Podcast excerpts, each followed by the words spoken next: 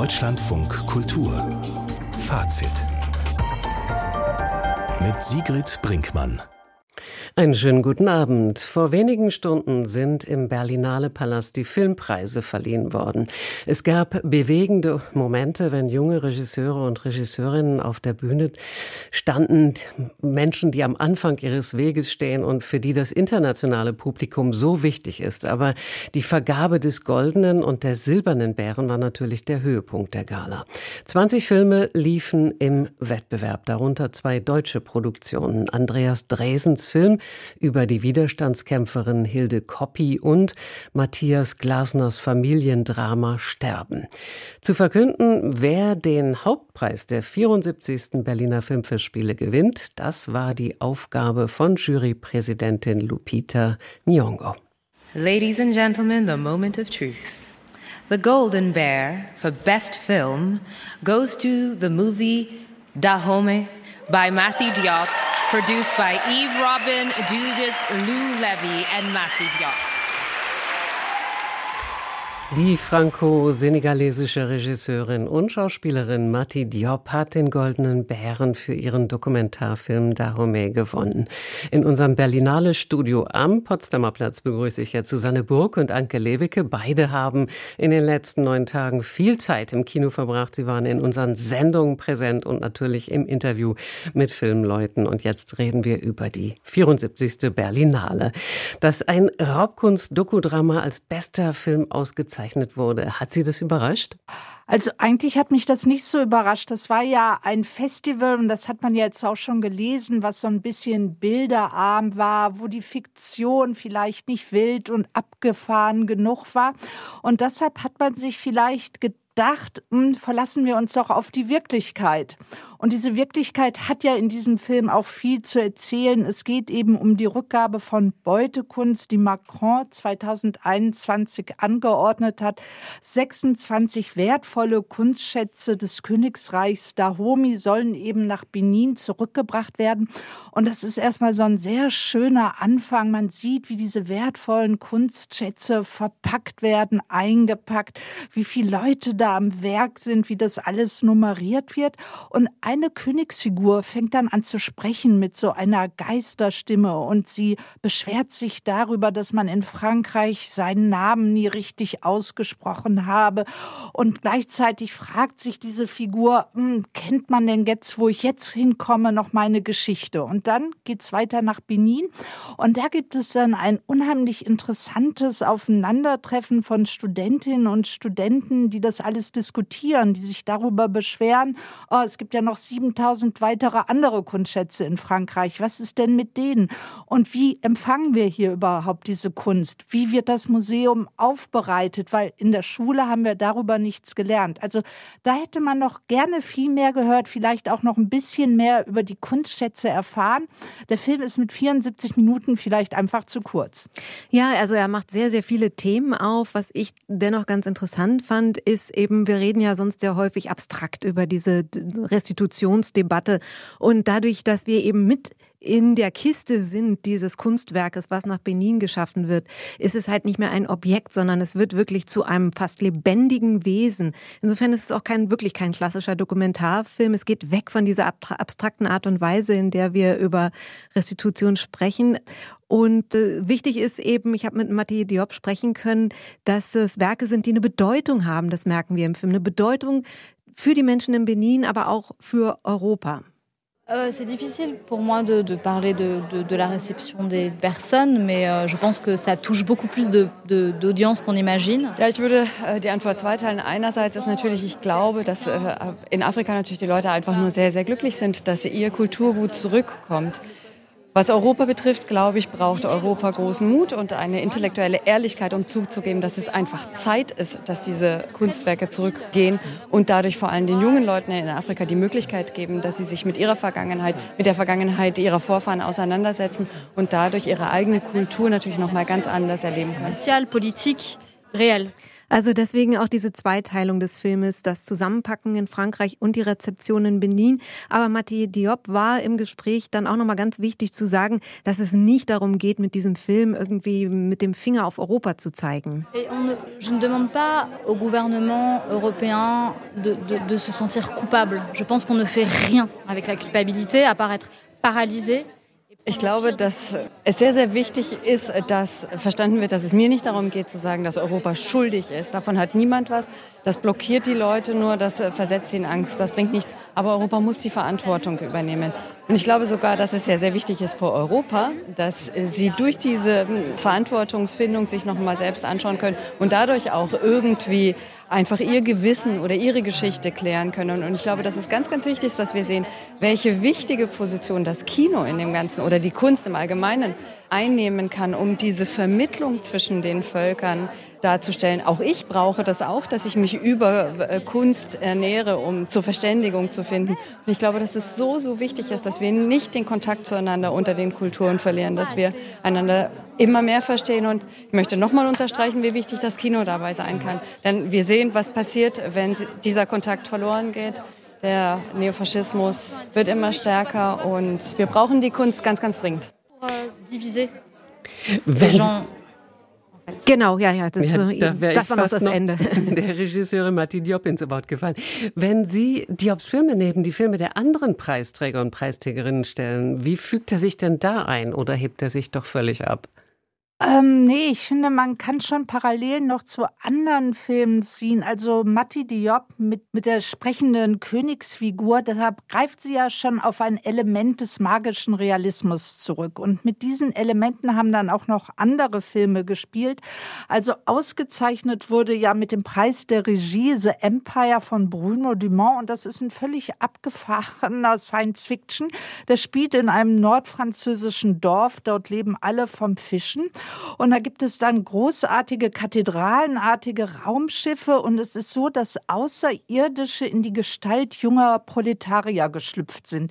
Die bekriegen sich dann mit Laserschwerten. Es geht um einen Auserwählten. Also der Film ist einerseits eine Satire eben auf Star Wars, auf Marvel, auf das Universum, die Mythologien, die da erzeugt werden, aber gleichzeitig verhandelt er auch doch etwas über diese proletarischen Lebensgefühle, eben zwischen Rivalität, Anmache, Sex und einer Perspektivlosigkeit. Also das ist schon ein interessanter Wurf gewesen, genauso wie Pepe von Nelson Carlos de los Santos Arias. Also da geht es ja um ein Nilpferd und das wurde verschleppt eben von dem Drogenbaron Pablo Escobar nach Kolumbien.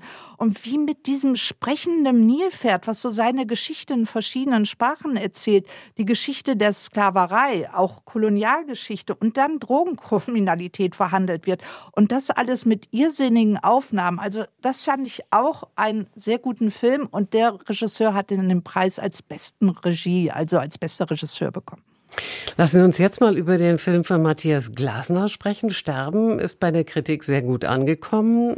Glasner zeigt eine dysfunktionale Familie. Es geht um fehlende Empathie, um Liebe. Er selber hat den Silbernen Bären für das beste Drehbuch gewonnen. Hätte er nicht noch mehr verdient?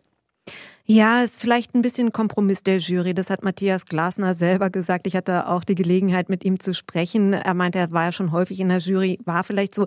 Eigentlich ist es eher eine große Regieleistung. Es ist ja ein Ensemblefilm mit vielen großen deutschen Schauspielern, darunter Corinna Harfuch, Lars Eidinger, Lillis Stangenberg. Und Lars Eidinger spielt ja einen erwachsenen Sohn, einen Dirigenten, der in Anbetracht des anstehenden Todes seiner Eltern auch nochmal über seine eigene Kindheit nachdenkt. Und es gibt so eine Schlüsselszene, in der sich ähm, der Sohn und die Mutter eben Lars Eidinger und Corinna Harfuch einen Schlagabtausch liefern, der an Brutalität und Kälte kaum zu überbieten ist. Und in diesen wenigen Worten, die da gewechselt werden, werden alle Verletzungen klar, die der Sohn mit sich herumträgt. Und äh, dieser Film ist auch sehr persönlich. Es ist ja die Geschichte von Matthias Glasner. Der Film halt nach mit diesen Themen, die er anspricht. Leben, Tod, Depression, Kunst auch als Lebenselixier. Und Matthias Glasner hat im Gespräch gesagt, dass ihn tatsächlich auch hinterher viele Menschen angesprochen haben. Ja, das ist irre. Also er hat offensichtlich bewegt er die Menschen, weil ich glaube, weil ich mein Herz so geöffnet habe, öffnen sie ihr Herz auch. Familie ist eh etwas, womit wir alle was zu tun haben. Und dann, was mich gleich, glaube ich, am allermeisten freut, ist, dass so viel gelacht wird in dem Film. Weil das war mir tatsächlich total wichtig. Das ist nämlich so ein schönes Lachen, ein erkennendes Lachen. Man erkennt sich selber, man erkennt Situationen wieder. Und darüber freue ich mich sehr. Ja, und dann fand ich auch noch ganz schön, bei der Verleihung hat das Jurymitglied Oksana Sabuschko gesagt, die Jury hätte mit dem Film eine Geschichte ausgewählt, die sich mit den Wurzeln der Zerstörung beschäftigt. Egal ob in der Weltpolitik oder in kleinerem Rahmen, nämlich der mangelnden Liebe. Also sie hat fast eine politische Dimension in den Film gelesen und auch darauf habe ich Matthias Glasner angesprochen. Ja, ich fand das total gut, dass sie das gesagt hat. Ich mag das ja selber nicht so gern so sagen, weil das immer so ein bisschen prätentiös klingt. Aber ich finde, ich tatsächlich denke ich genau das. Ich denke, dass die Basis für all das und all die Konflikte, die wir haben, liegen in diesen ersten drei, vier Jahren, vor allem der Beziehungen Eltern, Kinder. Ich glaube, da geht immer schon so viel kaputt und dann arbeiten wir das Rest des Lebens auf oder versuchen es zu ändern. Da müsste man immer ansetzen. Das ist eigentlich das, wo man ansetzen muss. Ja. Das sagt also Matthias Glasner. Für den künstlerischen Leiter Carlo Chatrian war diese Berlinale die letzte. Die Presse zeigt sich von diesem Jahrgang doch eher enttäuscht. Dass die Berlinale nur noch ein Schatten ihrer selbst sei, konnte man da lesen. Gehen Sie damit oder sollte man weniger streng sein mit Chatrians Entscheidung? Es war vielleicht nicht die beste Ausgabe, das muss man sagen. Und Carlo Chatrian ist ja vor fünf Jahren losgezogen, um eigentlich den Wettbewerb zu radikalisieren, neue Talente zu entdecken, weil die schon bekannten Autorennamen gehen ja nach Venedig und die Oscar-Anwärter lernen wir ja alle in Venedig und Kangan kennen. Und er hat eigentlich hier die Chance, so einen Talentschuppen zu machen. Und das hat er zu wenig genutzt, auch vielleicht in diesem Jahr. Wobei ich dann wieder sagen muss, es gibt aber auch Stammgäste des Festivals, die mich wieder überzeugt haben. Dazu gehört eben der Südkoreaner Hong Sang-soo mit seinem neuen Film A Traveler's Need. Das war dann der große Preis der Jury.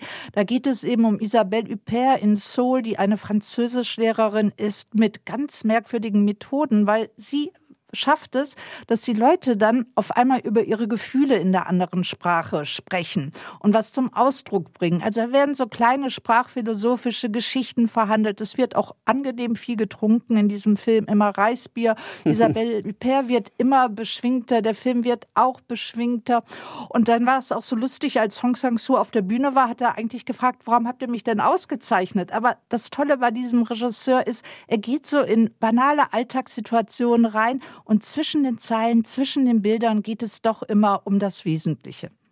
Im Vorfeld der Berlinale gab es ja viel Aufregung wegen AfD-Politikern, die wie andere Politiker auf der Gästeliste zur Eröffnungsfeier standen. Sie wurden dann nach Protesten von Filmschaffenden ausgeladen, aber eigentlich spielte diese Kehrtwende der AfD in die Hände. Sie konnten nun sagen, dass ein Teil der Gesellschaft schlicht ausgegrenzt werde.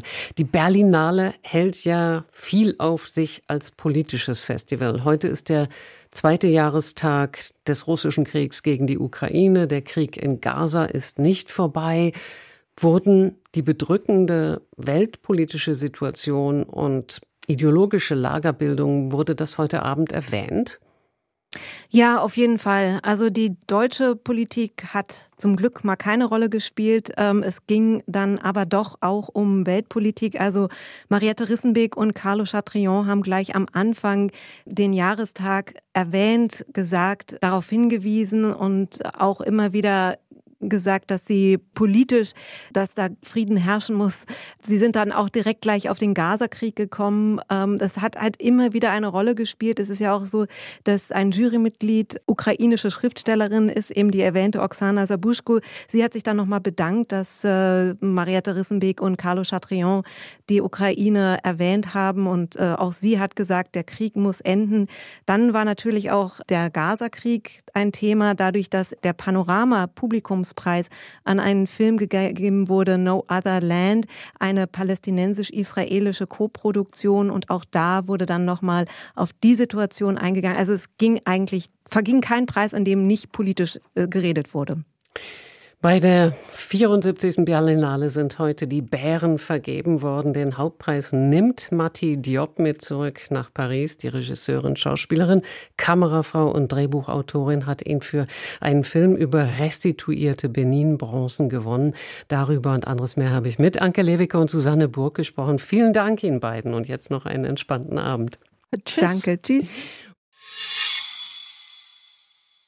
Marius von Mayenburg schreibt seit 25 Jahren Theaterstücke, die oft auch außerhalb Deutschlands aufgeführt werden.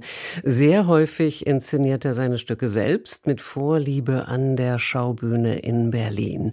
Was von Mayenburg hierzulande vielen voraus hat, ist, dass er intelligente Dialoge schreiben kann, gehobenen Bildungsboulevard, in dem er das Bürgertum über dem Abgrund taumeln lässt.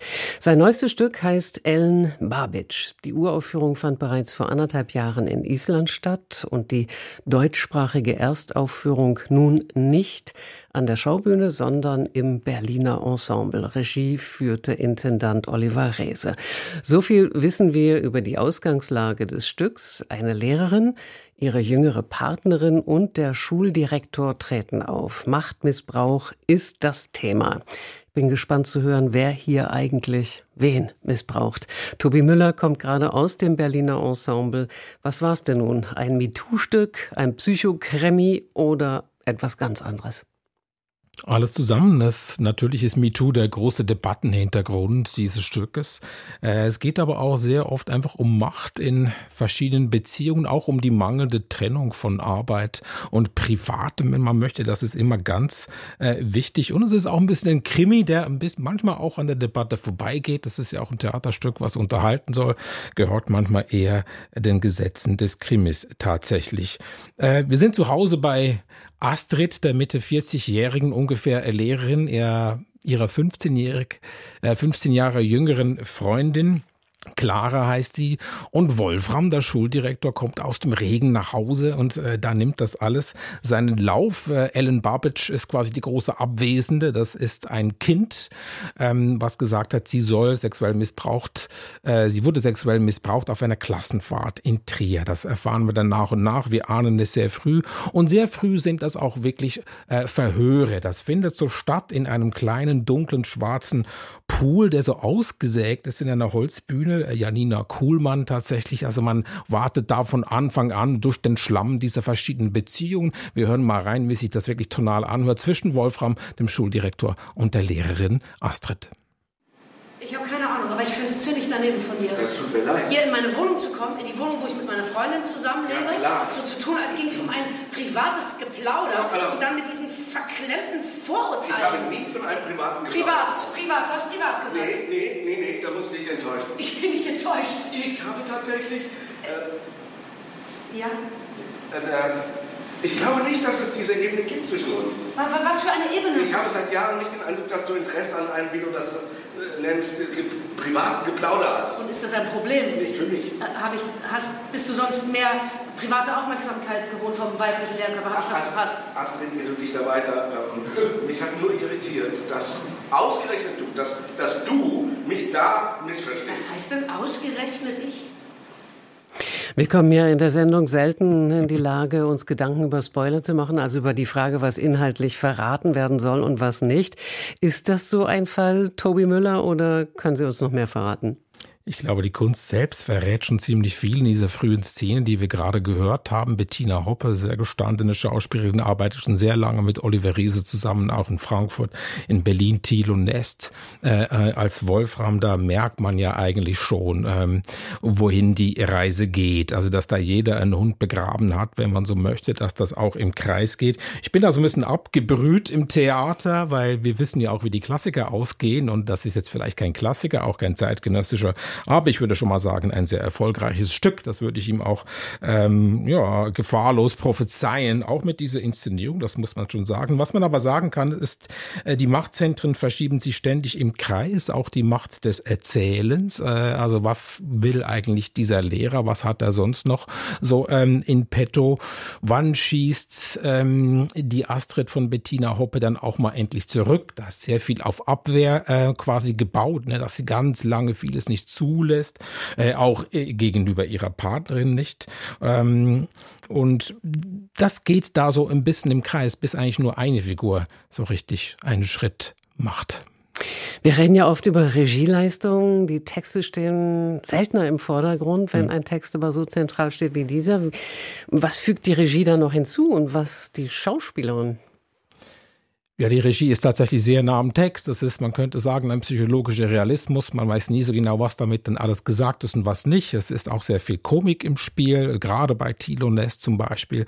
Ähm, der genießt das sehr, macht das auch sehr gut. Es ist alles sehr schnell, das ist schwierig zu machen, sehr verzahnt. Die Stimmung kippen rasch. Das gibt das Stück auch bereits vor. Das muss man spielen können. Das ist eine Timing-Sache, dass so in einem Kammerspiel von 1,40 so viel verschiedene Phasen durchzumachen. Ich finde gerade äh, die älteren, sehr gestandenen Schauspieler äh, Bettina Hoppe und Thilo Nest haben es allerdings am schwersten. Und das liegt nicht an ihnen, sondern weil schon, finde ich, von Anfang an klar ist, dass etwas nicht stimmt. Ne? Sie wehrt vor allem ab. Ihm geht es um etwas anderes. Er steht eben auch auf sie, auf die lesbische Lehrerin. Und äh, sie gibt dann vor, schon alles aufgeschrieben zu haben in äh, den letzten 15 äh, Jahren, wo er dann quasi Grenzüberschreitungen getan hat. Und am einfachsten oder am dankbarsten vielleicht ist da wirklich die Figur der Clara Lily Epley spielt sie, äh, die da wirklich tatsächlich immer wieder überrascht ist. Die anderen verstellen sich vor allem Lügen, könnte man auch sagen, und sie ist immer wieder überrascht von dem, was passiert. Wolfram war auch ihr alter Lehrer. Sie hat die Schule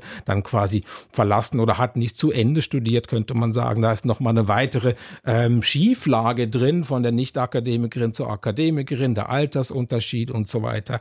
Das ist eigentlich die dankbarste Figur, die dann am Schluss tatsächlich auch einen Strich macht und sagt, geht, alles andere bleibt ein bisschen offen.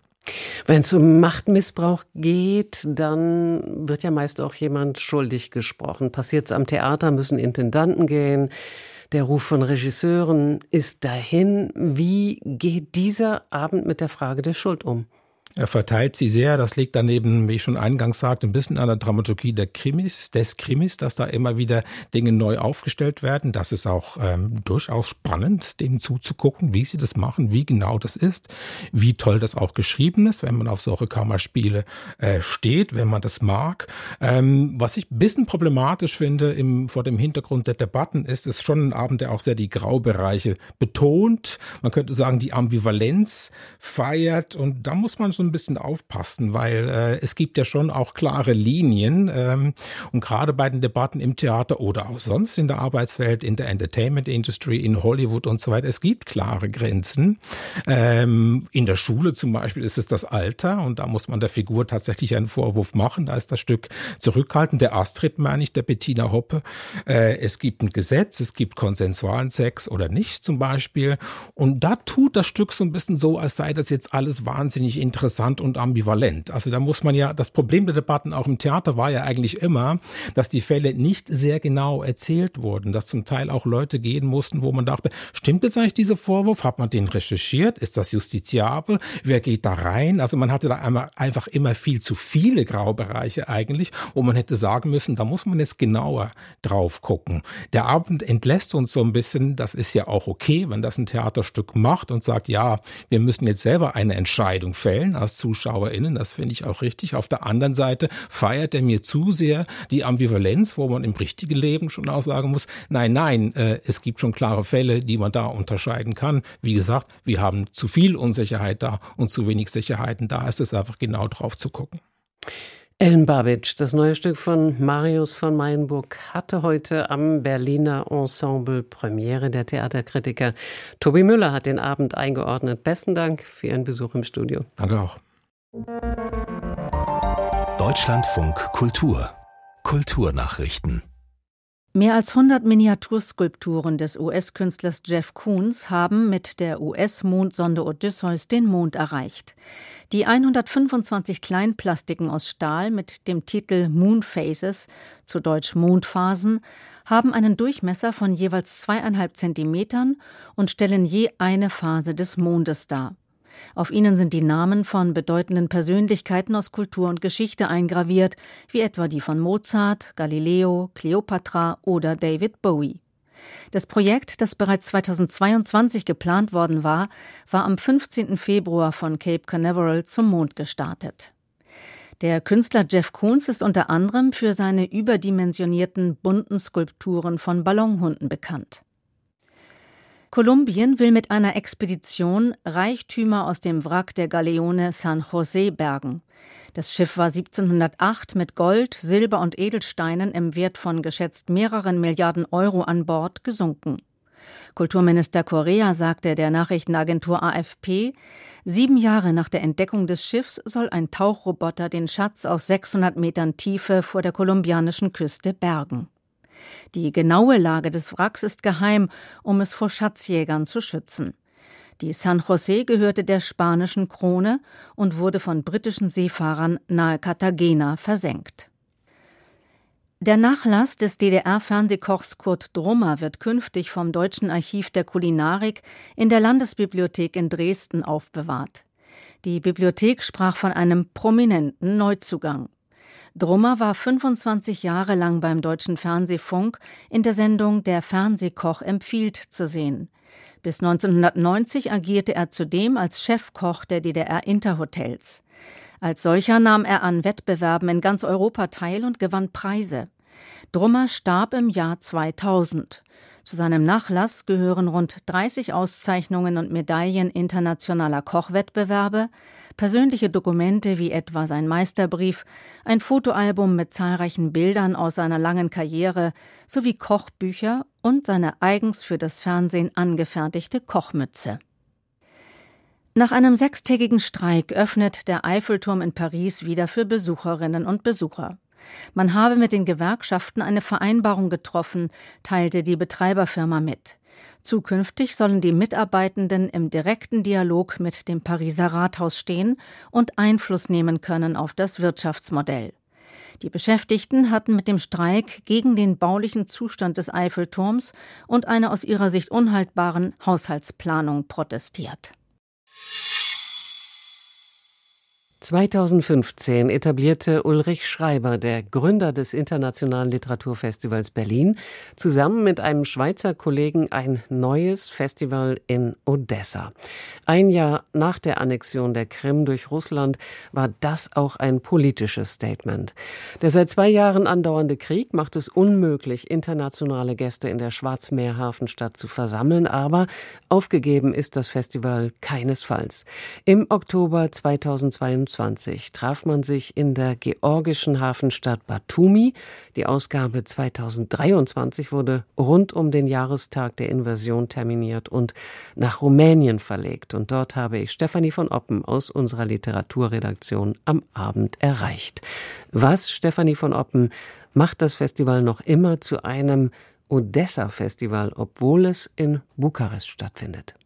Es ist sicher vor allem die Auswahl der Schriftsteller, die bei dem Festival dabei sind. Die kommen nämlich wirklich vorwiegend aus der Ukraine, aus Rumänien, aus Moldawien, also aus den sozusagen Schwarzmeeranrainern.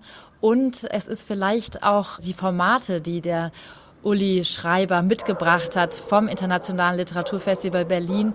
Da gibt es eben zum Beispiel Lyriknächte, es gibt Filme, es gibt Veranstaltungen, die unter dem Label Erinnerung, sprich laufen und natürlich ein Worldwide Reading.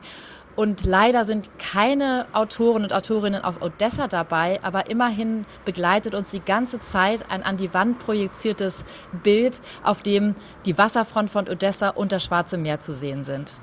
Der Krieg, das Auslöschen von Leben, die Zerstörung von Orten und Städten, die das kulturelle Gedächtnis der Ukraine bewahren, das ist, schätze ich mal, omnipräsent im Programm. Welche Perspektiven haben sich da bisher gezeigt? Ja, es gab zum Eingang eine sehr eindrucksvolle Rede eines rumänischen Literaturprofessors Radu Vanschu und der ging in seiner Rede sehr weit zurück in der Geschichte der Kriege und stellte fest, dass auf die gesamte Menschheit bezogen jedes Jahr des Friedens 150 Jahre Krieg gegenübersteht. Und er schlug auch den Bogen in seiner doch sehr historisch und auch literarisch geprägten Rede zu dem Kinderbuchschriftsteller Volodymyr Vakulenko, der seine Tagebücher in seinem Garten vergraben hatte, bevor bevor die Russen ihn entführten und erschossen. Und ausgerechnet wiederum die Schriftstellerin Victoria Amelina, die diese Tagebücher ausgrub und veröffentlichen wollte, ist ja nun auch umgekommen im letzten Juni. Also das war schon mal ein äh, sehr starker Auftakt, diese Rede. Und dann äh, gab es zum Beispiel ein sehr interessantes Podium mit dem Sachbuchautor Philip Sands aus Großbritannien. Und der sprach über seine Bücher, in denen er sich mit der Geschichte der Nazis beschäftigt, aber eben auch über ein Buch über seinen Großvater, der aus Lemberg kommt. Also da auch wieder der Bogen zur Ukraine. Und es ging auch um Putin äh, und wie man den wohl vor ein Kriegsgericht stellen kann. Also das sind so zwei Beispiele, aber eben auch in dieser Poetry-Nacht, die ich vorhin schon erwähnte, ging es um Gedichte, um das Schreiben, über den Krieg. Also wirklich überall kommt es vor und aus ganz unterschiedlichen Perspektiven, aus der west- und aus der osteuropäischen Perspektive, aus der historischen und aus der gegenwärtigen. Ein Festival ermöglicht immer Begegnungen und natürlich auch das Entwickeln von Netzwerken. Wie erleben Sie den Austausch unter den anwesenden Autoren und Autorinnen? Ja, es war tatsächlich ein geschickter Schachzug und vielleicht auch eine Kostenfrage, dass zum Beispiel die Autorinnen und Autoren sich zum Teil gegenseitig moderieren. Also einmal wird das Buch des einen vorgestellt und das wird dann von einem moderiert und eben umgekehrt. Also das ist so ein Weg, dass sie sich gegenseitig wahrnehmen, ihre Bücher lesen und eben einander begegnen. Gerade eben komme ich aus einer zweiten Poetry-Nacht. Äh, da waren drei verschiedene Lyriker auf dem Podium und die kannten sich vorher gar nicht gegenseitig. Also der eine kam aus dem Norden äh, Rumäniens, der früher mal sehr stark russisch geprägt war. Und die andere ist eine aus der Ukraine emigrierte Tschechin und der dritte war Ernest Wiechner, den ja viele auch von Deutschland kennen, der äh, ja aus dem Banat kommt und auf Deutsch seine Gedichte vortragen konnte. Und das war schon mal so ein Statement, äh, wie die sich einander begegnen und wie wichtig auch so ein Festival ist, damit die sich kennenlernen. Und dann gibt's natürlich sowieso auch die gemeinsamen Abendessen und das gemeinsame sich im Hotel aufhalten, das dazu führt, dass man immer wieder auch sehr schöne und informelle Begegnungen hat. Sind denn auch viele Leute aus Bukarest selbst zu den Veranstaltungen gekommen? Ja, das war ziemlich unterschiedlich. Also an den Nachmittagen war ehrlich gesagt extrem wenig los, was sehr bedauerlich war. Aber die Abende waren recht gut besucht. Aber man muss schon feststellen, so ein Literaturfestival muss sich einfach an einem Ort etablieren, braucht irgendwie eine gewisse Tradition. Darum hat natürlich so ein Exilfestival, wie ich es vielleicht mal nennen möchte, hat es doch ein bisschen schwer. Zum Jahrestag der russischen Großinvasion gab es heute eine weltweite Lesung, natürlich auch in Bukarest. Was wurde da vorgetragen? Ja, das war eine Mischung äh, von sehr unterschiedlichen ukrainischen Texten tatsächlich. Also es gab zum Beispiel einen Film am Anfang, da sind dann auch Autoren wie Andrzej Kurkov und Juri Andruchowitsch, die aber bei dem Festival gar nicht dabei sind, aufgetreten. Der eine las zum Beispiel von dem besagten Schriftsteller Vakulenko einen Text und auch von Viktoria Amelina wurde ein Text vorgetragen. Und dann kam aber auch noch eine Reihe von Texten, die dann von verschiedenen hier vor Ort sich befindenden Schriftstellern verlesen wurden. Aber eben alle kamen irgendwie aus der Ukraine. Also die Texte. Das Odessa Literaturfestival findet in diesem Jahr in Bukarest statt. Hoffen wir, dass es bald wieder an seinen Gründungsort zurückkehren kann. Und danke an Stefanie von Oppen für die Eindrücke von der neunten Ausgabe des Festivals. Die Pandemie hat den Prozess zwar verlangsamt, aber allein in den vergangenen zwei Jahren haben mehr als eine halbe Million Menschen Kuba verlassen. Darunter viele Autoren, Musiker, Maler und Cineasten.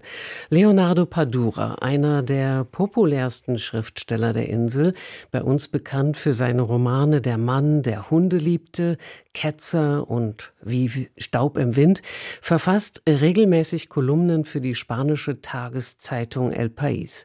Vor drei Tagen schrieb er dort, dass die Kubaner der Zukunftsversprechen überdrüssig seien.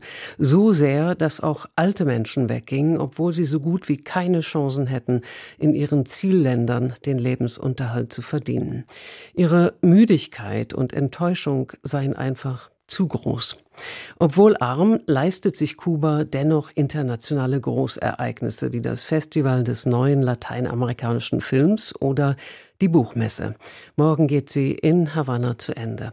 Eine Einschätzung der kulturellen Lage von Peter B. Schumann. Die 32. Internationale Buchmesse in Kuba, das wichtigste literarische Ereignis des karibischen Landes, beginnt im Komplex Mojo Cabana. Gastland ist die Bundesrepublik Brasilien. Das kulturelle Ereignis findet an insgesamt 17 Orten der Hauptstadt bis zum 25. Februar statt. Im März gibt es weitere Ausgaben in den Provinzen und auf der Isla de Juventud. Als ein Massenereignis kündigte das staatliche Fernsehen die Buchmesse an. Und die Kubanerinnen und Kubaner strömen alljährlich zuhauf in die Gemäuer einer alten Festung aus der Kolonialzeit. Denn hier können sie ihren Lesehunger stillen, was ihnen in den wenigen, meist halbleeren Buchläden übers Jahr schwerfällt. Es gibt nämlich kein Papier für den Buchdruck. Kuba lebt im Notstand. Es herrscht inzwischen wieder Hunger auf der Insel der Revolution. Und da ist der Papiermangel noch am ehesten zu verschmerzen. Kubanische Neuerscheinungen sind rar. Und kritische Literatur ist mit Sicherheit nicht darunter, zumal die meisten namhaften Autorinnen und Autoren im Exil leben und von dem einzigen international bekannten Autor, der in Havanna geblieben ist, weil er nur dort schreiben kann, von Leonardo Padura, ist vor Jahren nur noch ein Band in Blindenschrift erschienen. Auf der Buchmesse tritt als Verleger am augenfälligsten das Ministerium der Streitkräfte in Erscheinung. Es offeriert 40 Titel von Militärs, Memoiren von Ex-Generälen, Krimis regimekonformer Autoren oder historische Darstellungen von militärisch relevanten Ereignissen. Es dürften oft Ladenhüter sein. Etwas wirklich Neues bietet Brasilien, das Gastland der Buchmesse. Der Gigant aus dem Süden hat Kuba erst vor kurzem mit einer Schiffsladung Milchpulver aus der Not geholfen und im vergangenen Jahr sogar mit Zucker auf der Insel, die einst mit Zuckerrohr zu Reichtum kam. Nun also liefern sie Bücher, und helfen der Buchmesse aus den Zwängen. 6000 an der Zahl, Übersetzungen vom Portugiesischen ins Spanische. Sie dürften sehr rasch verkauft sein, denn kaufen kann das Publikum sogar mit Karte. Und etwas Neues kündigte auch Juan Rodríguez Cabrera, der Direktor des staatlichen Buchinstituts an. Wir stellen ein breites Angebot von 1000 Titeln bereit, und zwar gedruckt und digital. Und die digitalen Bücher zum ersten Mal. Es gibt sie inzwischen überall auf der Welt, weil der Buchdruck weltweit sehr teuer geworden ist. Von uns erfordert die digitale Technik eine besonders große Anstrengung. Aber wir können unsere Literatur dadurch international besser verbreiten und den großen Bedarf unseres Lesepublikums leichter stillen sofern nicht eine der zahllosen Stromsperren herrscht. Bei allen Mengen ist die diesjährige Buchmesse ein riesiger Publikumsmagnet, denn so viele Ablenkungsmöglichkeiten gibt es heute nicht mehr in Havanna, seit die Zahl der Kinos auf eine Handvoll geschrumpft ist und nur noch in einem Kino überhaupt kubanische Filme laufen. Die Spielfilmproduktion wird längst privat aufrechterhalten von Filmemachern und Filmemacherinnen, die sich unabhängig vom Staat gemacht haben, allerdings nicht unabhängig von dessen Zensur sind, wenn sie ihre Werke in Kuba aufführen wollen. Du unterdrückst die Möglichkeit zu filmen, was unsere Aufgabe ist. Gemeint war bei einer Versammlung der Cineasten im vergangenen Jahr der damalige Direktor des Filminstituts ICAIC, Roberto Smith. Die Filmleute wollten über diverse Zensurakte diskutieren und der dafür hauptverantwortliche Smith hatte ein Verbot jeglicher Aufzeichnung zur Bedingung gemacht. Doch der durch regimekritische Filme bekannte Regisseur Miguel Coyula nahm das Risiko auf sich und stellte anschließend die heimliche Handyaufnahme ins Netz. Als Ranküne verbot Smith jegliche Aufführung der von Coyula restaurierten, in Kuba sehr populären alten Animationsfilme. Kurz vor der Buchmesse wurde bekannt, dass just dieser Roberto Smith zum Chefkurator des berühmten internationalen Filmfestivals des neuen lateinamerikanischen Films in Havanna ernannt worden ist. Er brauchte offensichtlich einen neuen Job, denn die Leitung des ICAIC hatte er auf Druck der Cineasten verloren. Sie stellen heute die einzige sich öffentlich äußernde kulturelle Opposition auf der Insel dar. Peter Bischumann zur Situation der Kulturschaffenden auf Kuba und nun zu dem, was Tobias Wenzel in dieser zu Ende gehenden Woche in den Feuilletons auffiel. Rettet den Rasentraktor, rief Gerhard Matzig in der Süddeutschen Zeitung aus und wandte sich damit gegen die von der Bundesregierung geplante Versicherungspflicht für dieses Gefährt. Ein bürokratisches Ärgernis für den SZ-Redakteur, aber eine große Freude für uns Leser. Denn ohne jenen Anlass hätte Matzig wohl nie diesen komischen, bewusst pseudophilosophischen Text verfasst. Auf dem Rasentraktor und dem Aufsitzrasenmäher sei der Mensch bei sich und also glücklich, schrieb Matzig. So gesehen ist das Aufsitzmähen kein nordkoreanisch anmutendes Niedersensen der Natur, sondern ein philosophisches Propädeutikum, möglicherweise auch eine spirituelle Transzendenzerfahrung. Dem Aufsitzmäher oder Rasentraktor wohnt ein poetisches Moment inne. Übrigens untermalte Matzig seinen Artikel mit Filmbeispielen von Forrest Gump bis Unterleuten, in denen das Nutzfahrzeug seines Herzens eine gewisse Rolle spielt. Ob der Aufsitzmäher auch in Filmen der 74. Berlinale zu sehen war, müsste man mal einen der Filmkritiker fragen. Andreas Kilp fiel eine andere Gemeinsamkeit auf. Die diesjährige Berlinale sei das Festival der erfundenen Stimmen gewesen, schrieb er in der Mitte der Woche in der Frankfurter Allgemeinen. In Nelson Carlo Arias Wettbewerbsbeitrag Pepe spricht ein Nilpferd zu den Zuschauern. In Mati Diobs Daomé ist es die Holzstatue eines Königs aus dem im Hochkolonialismus untergegangenen westafrikanischen Reich Dahomey. In Bruno Dumonts Star Wars Persiflage L'Empire ist es ein fliegender schwarzer Pudding was Kilp, der vom sprechenden Tier und den plappernden Dingen wenig hielt, da noch nicht wissen konnte, dass alle genannten Filme oder deren Regisseure wichtige Preise erhalten würden und Daomé, der Film mit der redenden Holzstatue, sogar den goldenen Bären. Die Berlinale hat alles, was man sich vorstellen kann. Es fehlt nur eins, ein großer Film schrieb Kilp in der FAZ. Die Berlinale ist nur noch ein Schatten ihrer selbst, kritisiert Andreas Busche im Tagesspiegel vom Sonntag. Er habe oft eher Skizzen als überzeugende Filme gesehen, schreibt er und nennt als Beispiel dafür ausgerechnet den mit dem Hauptpreis ausgezeichneten Dokumentarfilm Dahomey über die Rückgabe von Raubkunst aus Frankreich nach Benin. Was der russische Krieg gegen die Ukraine nun nach genau zwei Jahren in den Seelen der Menschen angerichtet hat, erfährt man aus dem Text der ukrainischen Journalistin Vira Koriko, den die Frankfurter Allgemeine Sonntagszeitung abdruckt. Sie finde keine Freude mehr im Leben, seit ihr Ehemann sich freiwillig an die Front gemeldet habe. In einigen Momenten gebiert ihre Verzweiflung finstere Fantasien. Ich ziehe ernsthaft in Erwägung, dich die Treppe hinunterzustoßen, um so der ganzen Sache ein Ende zu machen, schreibt sie über ihren Mann, als der bei ihr eine Kriegsverwundung auskuriert. Nicht mehr kämpfen zu müssen, aufzuhören und so zu leben, als würde der Krieg nicht existieren aber er existiert, und nicht nur in der Ukraine selbst. Ihr seid im Krieg, rief der Historiker Timothy Garton Ash in der SZ den Deutschen und anderen Europäern zu, weil die noch nicht wirklich verstanden hätten, was seit zwei Jahren passiere. Und das alles wegen eines Mannes. Warum hat der Kremlzar den Krieg gegen die Ukraine entfesselt? fragte die Wochentaz. Weil er gelangweilt war, antwortete der im deutschen Exil lebende russische Schriftsteller Viktor Jerefejew und führte das in einem eigenen Text für die FAZ so aus. Er ist ein Schlägertyp.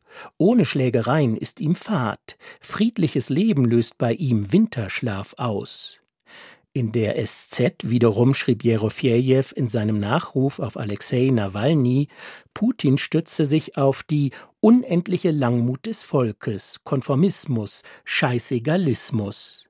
Allerdings scheint die Neuverfilmung von Michail Bulgakows Roman Der Meister und Margarita, die gerade in Russland im Kino zu sehen ist, ihre Wirkung nicht zu verfehlen.